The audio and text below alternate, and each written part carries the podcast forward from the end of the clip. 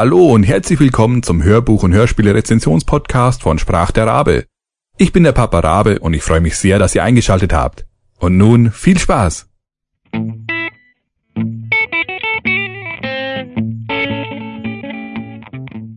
Nummer 23 Detektei Sonderberg und Co. und der Mord auf Schloss Jägerhof Folge 1 von Dennis Erhardt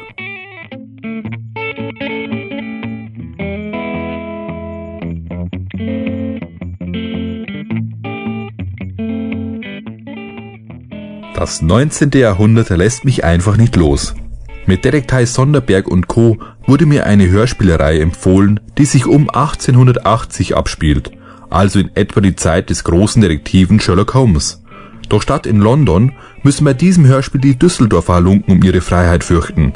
Denn genau dort hat die Detektei Sonderberg und Co. ihren Sitz. Und darum Gehstock zur Hand und Zylinder aufgesetzt. Die Droschke wartet bereits.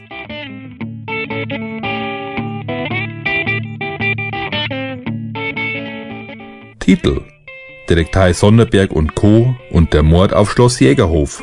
Folge 1 Autor Dennis Erhardt. Sprecher Jan Gregor Kremp, Regina Lemnitz, Andreas Mannkopf und andere. Genre Historischer Krimi.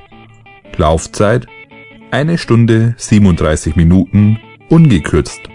Verlag Zaubermond Verlag. Erschienen 2011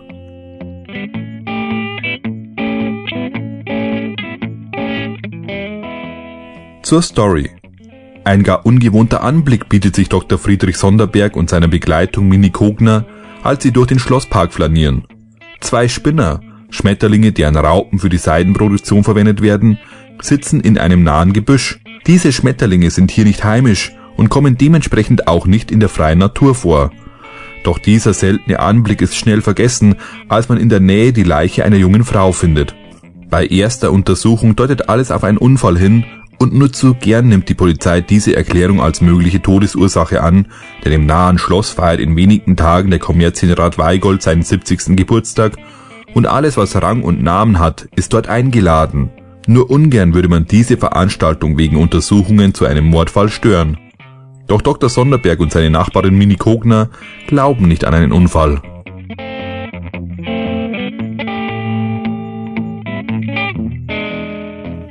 Sprecher die Sprecherrollen waren allesamt sehr gut besetzt. Und auch wenn Dr. Sonderberg die Hauptfigur darstellt, so möchte ich dieses Mal Ladies First Like mit der Sprecherin von Mini Kogner beginnen, Regina Lemnitz. Den meisten Hörern dürfte es wahrscheinlich ebenso ergehen wie mir. Der Name hat mir erstmal gar nichts gesagt, doch ihre warme Stimme ist mir seit vielen Jahren präsent und wird immer wieder gern von mir gehört. Regina Lemnitz spricht unter vielen anderen Rollen auch Whoopi Goldberg und jetzt dürfte wohl jeder den Klang im Ohr haben. Erst gerade eben habe ich wieder einen Film gesehen, in der sie einer Nebenrolle ihre Stimme geliehen hat. Ich freue mich sehr, dass sie bei Detektei Sonderberg und Co. die zweite Hauptrolle spricht. Eine wirklich tolle Stimme. Nun aber zum männlichen Part. Dr. Sonderberg wird von Jan Gregor Kremp gesprochen.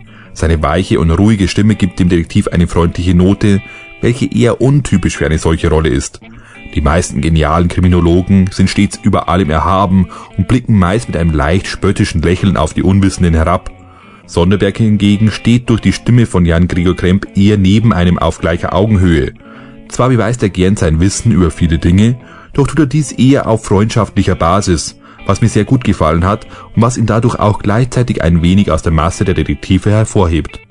Auch die restlichen Sprecher haben mir alle sehr gut gefallen. Allen voran der Kommerzienrat gesprochen von Eckhard Dux, nebenbei angemerkt, der gegenwärtig am längsten aktive deutschsprachige Synchronsprecher, dessen markante Stimme mir sehr gut gefällt.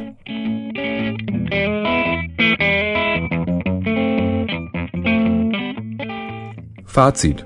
Mit Detektei Sonderberg und Co. reiht sich eine weitere Hörspielerei in meine Sammlung, die ich im Auge oder besser gesagt im Ohr behalten werde. Die Geschichte war im Stil von Agatha Christie stets mit einem Augenzwinkern versehen, was mir sehr gut gefallen hat.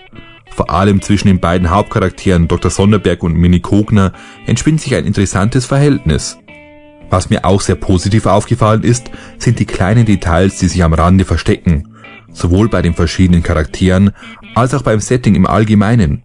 Ich finde es immer wieder schön, wenn Charaktere, Schauplätze und so weiter nicht einfach nur Mittel zum Zweck sind, sondern sich mit der Geschichte verbinden. So fand ich die kleinen Anmerkungen am Rande sehr schön, die zum Beispiel die Zeit, in der das Ganze spielt, lebendig machen. Auch die Verwunderung des Inspektors darüber, dass Dr. Sonderberg Fingerabdrücke nimmt, ist nicht etwa, weil der Inspektor keine Ahnung von seiner Arbeit hat, sondern weil Fingerabdrücke erst einige Jahre später langsam ihren Weg in die polizeilichen Ermittlungen nehmen werden. Wenn eben solche Elemente nicht beliebig auswechselbar sind, sondern einen Sinn ergeben und die Geschichte bereichern, dann wird sie erst richtig rund und in diesem Bereich hat die Hörspielerei schon gut vorgelegt. Ich hoffe, dass dieses Potenzial auch weiter ausgeschöpft wird, denn allein die Zeit der Industrialisierung bietet viele Möglichkeiten, die Schauplätze lebendig zu gestalten. Auch die Lauflänge war angenehm. Viele solche Krimis leiden etwas darunter, dass sie ihren Fall meistens innerhalb einer Stunde vor dem Zuhörer ausbreiten erforschen und lösen müssen. Detektei Sonderberg und Co. lässt sich dabei schon deutlich mehr Zeit, ohne übermäßig auszuholen. Und als Freund kleiner Gimmicks fand ich es toll, dass am Ende noch ein kleiner Prolog angefügt wurde, der nichts mehr mit dem Fall zu tun hatte, aber die Hauptcharaktere schön weiterführt. Außerdem findet man auf der Seite www.sonderbergundco.de einen kleinen Blog, in dem Dr. Sonderberg und Mini persönlich Eintragungen zu den neuesten Ereignissen und Fällen schreiben. Ein Blick lohnt sich. Fans von Agatha Christie, Van Dusen oder Sherlock Holmes sollten reinhören.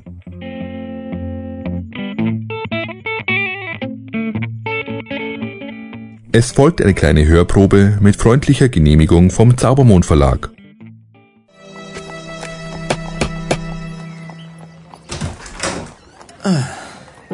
Sie schon wieder. Wie reizend. Darf ich reinkommen? Selbstverständlich nicht. Ich sagte Ihnen schon, wir haben zu tun. Die Vorbereitungen. Wer ist das? Niemand, Papa. Nur dieser aufdringliche Detektiv. Fritz? Fritz? Gibt es etwa Neuigkeiten über den Fall? Also ich Ach, habe... natürlich gibt es Neuigkeiten.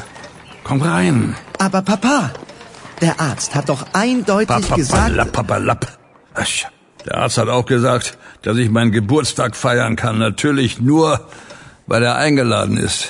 Aber dann kann er mir ja wohl kaum verbieten, Besuch zu empfangen. Es wird auch nicht lange dauern. Aber du hast doch gar keine Zeit, Papa. Ich muss rüber zum Schloss, mich um die Gäste kümmern. Und du wolltest noch deine Rede vorbereiten. Du willst deine Rede halten, Rudolf? Von wollen kann keine Rede sein. Sie soll Witz und Charme haben. Wie es sich für einen Weigold geziemt. Peitschenhiebe wären angebrachter für Böhringer und die anderen Gauner. Ludwig Böhringer ist dein Geschäftspartner. Komm her, Fritz, setz dich. Rudolf. Und Sie, verehrter Herr Weigold. Ich muss Ihnen, äh, vor allem Ihnen, Herr Weigold, leider eine schlimme Nachricht überbringen. Ha! Hat die Polizei etwa den Hofgarten abgesperrt?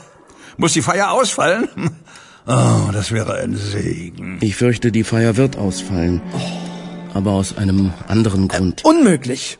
Wir können doch jetzt nicht mehr absagen. Und das nur, weil irgendwo ein totes Mädchen gefunden wurde. Was würden die Gäste sagen? Interessiert Sie eigentlich überhaupt nicht, wer das tote Mädchen war? Natürlich nicht. Wieso auch? Sie könnte Ihnen bekannt sein. Unsinn. Was willst du damit sagen, Fritz? Warum hat Ihre Verlobte in der Vergangenheit so oft und so regelmäßig das Haus verlassen? Wo hat sie sich aufgehalten? Ich weiß nicht, wovon Sie reden. Sei still, Wolfgang. Ich habe Fritz davon erzählt. Du hast was? Papa! Irgendwann hätte er es sowieso erfahren. Papa! Ich kann es nicht gutheißen, dass Sie haben meine Frage noch nicht beantwortet, Herr Weigold. Wen hat Françoise besucht, wenn sie das Haus verlassen hat? Niemanden. Und warum war sie dann weg? Weil. weil sie für sich allein sein wollte. Sie hat eine Freundin, für die sie sorgt. Sie ist sehr krank. Papa! So krank, dass sie bald sterben wird. Hat sie gesagt. Wie heißt denn diese Freundin? Das hat sie uns nie gesagt. Sie sagte, es sei eine, eine entfernte Verwandte hier in Düsseldorf. Ein Mädchen aus reichem Haus, von dem niemand erfahren darf, dass es krank ist. Das ist ja komisch. Und diese Hausbesuche, von denen niemand wissen durfte, fanden auch nachts statt? W- Wieso fanden? Papa, ich höre mir das nicht länger an. Ich muss los zum Schloss. François wundert sich bestimmt schon, wo ich bleibe. Äh, Sie glauben.